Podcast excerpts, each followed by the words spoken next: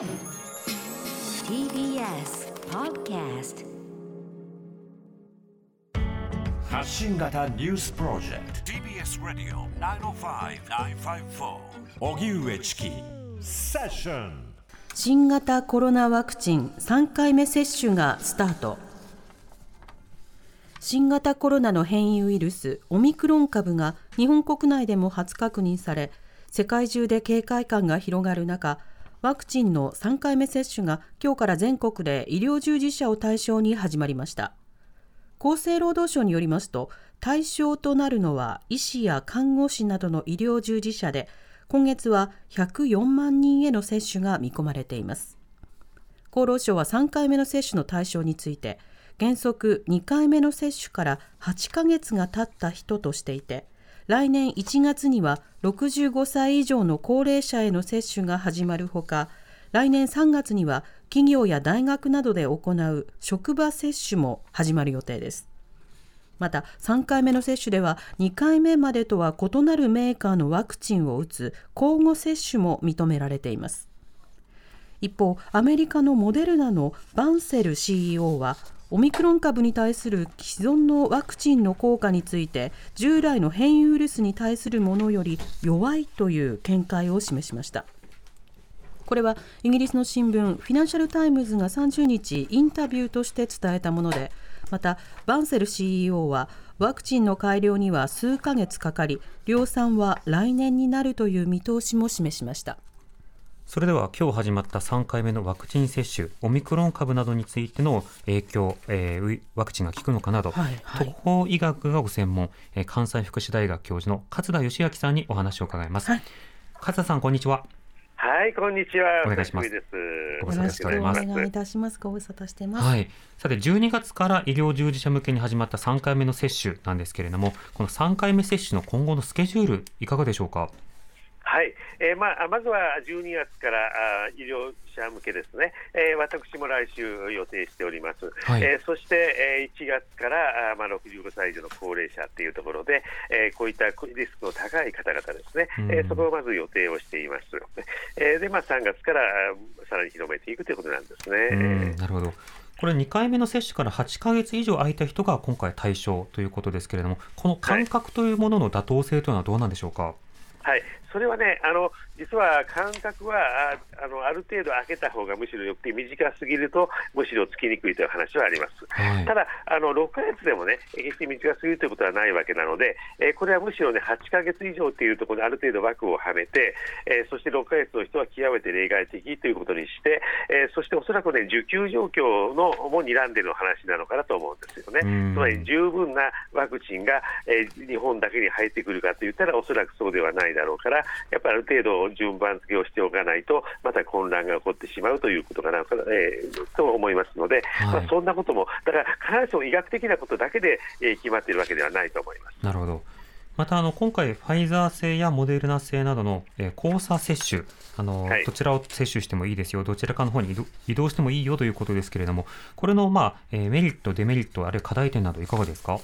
はい、えー、実はね、これ、あのえー、結論から言うと、えー、今、かえってね、同じものを打つよりも違うものを打った方がたくさん抗体ができるんじゃないかなっていうデータが出つつあるんですよね。はい、えー、出つつあるというのは、いろんなエビデンスが積み上がりつつあるというところなんですけれども、実は最初はですね、あのこのアストロゼネカっていうワクチンを、えー、ヨーロッパにおいて一時期中止して、後から再開したということがあったので、うん、そこで打てないときにどうしようかというところで、ファイザーを2回目使うということでやってみたと、はい、そしたら、えー、かえって2つ同じものをやるよりも、むしろたくさん抗体ができて、それから自然免疫の指標であるあの CD4 とか CD8 という、まあ、そういう別の指標があるんですね、うん、えー、そういう部分もよりいい結果が出たということがあったので、かえっていいじゃないかということになっているのが、えー、実際のところですね。であの順列組み合わせではいろんな組み合わせをサザンが9通りやって、えー、で今、ほぼ結果もそうかなというところではあります。だから、少なくともね、デメリットを変えて、これをやることによって悪い、えー、変えて使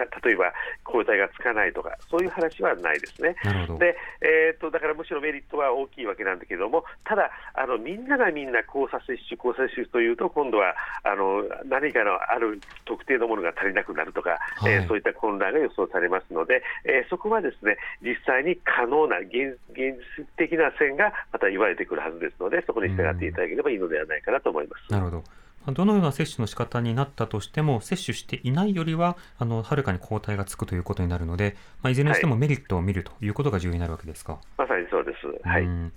またそうした中、今はオミクロン株の感染、これ日本でも確認をされていまして、え今日はですね、はい、2例目が確認されているというニュースもありますけれども、このオミクロン株の今後の見通しや対策の重要性というのはいかがでしょうか？そうですね、まずあの日本の、ね、空港で見つかりましたっていうのは、これは完全に想定内のことなので、えー、あの何かパニックって驚いてという必要は全くないわけなんですよね。はい、で、えー、それからあのこの株というのは非常に感染性も強く、えー、そしてこれまで南アフリカの現地においては実これまであったデルタ株をむしろ追いかけていく、えー、じゃなくてあのむしろ追い払っていくような感じですね、置き換わっていくな、えー、という感じがありますので、えー、えー、やっぱりこれから世界の主流になっていくのかなということが、えー、南アフリカの例からは見て取れるわけですね。はいでこのオミクロン株が実際重症化リスク、感染力などなど、まだデータとしては分からないところも多々あるわけですか？はい、だから正式な論文は出ております、出てないですね。はい、ですから、正式な確定的なことは今日の時点では申し上げられないんだけれども、ただ、えっと、南アフリカで実際にこれを診察したドクターたちがある程度の発信をしておりますので、うん、そこの発信を見ながら、ある程度のものが言えると、そうすると、今申し上げたデルタ株を追いかけ、えー、あの置き換えていくようですので、はい、とも強いだし、それからもう一つはですね感染あの病原性ですね、どれだけ重症化するかという話が、どうもあのほとんどの人は軽症で治っていると、うん、そして、えー、っと子どもの例も確かに診察をしたけれども、2日で良くなったという発信をね、えー、南アフリカの医師会長がやってます。うん、でただ、この例数はまだ少ないというのが一つと、はい、それからもう一つは、えー、何かのね、あの偏りがあるかもしれない、バイアスがあるかもしれない、おそらくあのこの国の上流階級かな、えーまあ、上級国民っておかしいけど、まあ、いわゆるお金持ちですよね、はい、はい、はい、お金持ち、えー、だということですよね、ハグリーを中心とした。そうすると、えー、その中で確かに栄養の状態、栄養状態も良い方々はすぐ治ったというのは、これは、えー、分かるにしても、じゃあそうじゃない、例えばスラムのようなところでは何が起こっているのかというところは分からないわけなんですよね。えー、はい、ですので、ちょっとね、バイアスがあるかもしれない。ただ、そこを考えた上で、えー、例えばあ欧州で、えー、確認されたケースっていうのはほとんどが無症状か軽症例ですとかですね、えー、いう話はありますので、まあ、ひょっとするとそんなに高くはない、えー、ほとんど多くの人は軽症で治るということで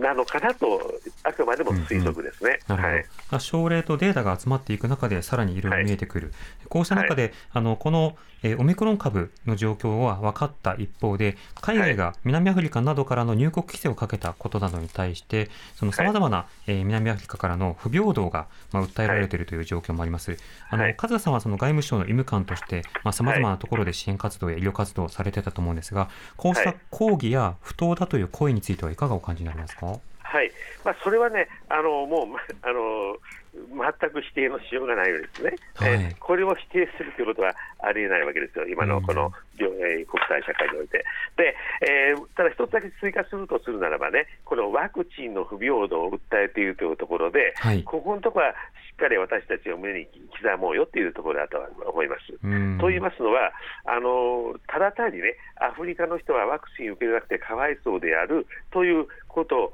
もちろんそこはあるけれども、それはすべてではないということなんですよね。はい、まさに例えば、ある一定数の人が受け入れなくて、過半数の人が受け入れないというところが、世界のあっちにもこっちにもいっぱいあると。でもそのような状況では、その中でまた変異株が起こるということが、変異株が発生するチャンスが増やしてしまうんですよね。うんだからまさにその、ね、懸念、だから不平等があることによって起こるかもしれないと言われていた事態が、まさにばっちりと目に見えるように見えてしま起こってしまったというのが、今回のところでもあるわけなんです。なるほどはいまあ、そうしますと、国際的な対策、まあ、さらにその協調路線が必要になってくるということが分かるわけですね。はい、はい、まさにそうです。はい、加さん、ありがとうございました。はい、ありがとうございました。はい関西福祉大学教授の勝田義明さんにお話を伺いました。TBS 荻上チキセッション TBS 905-954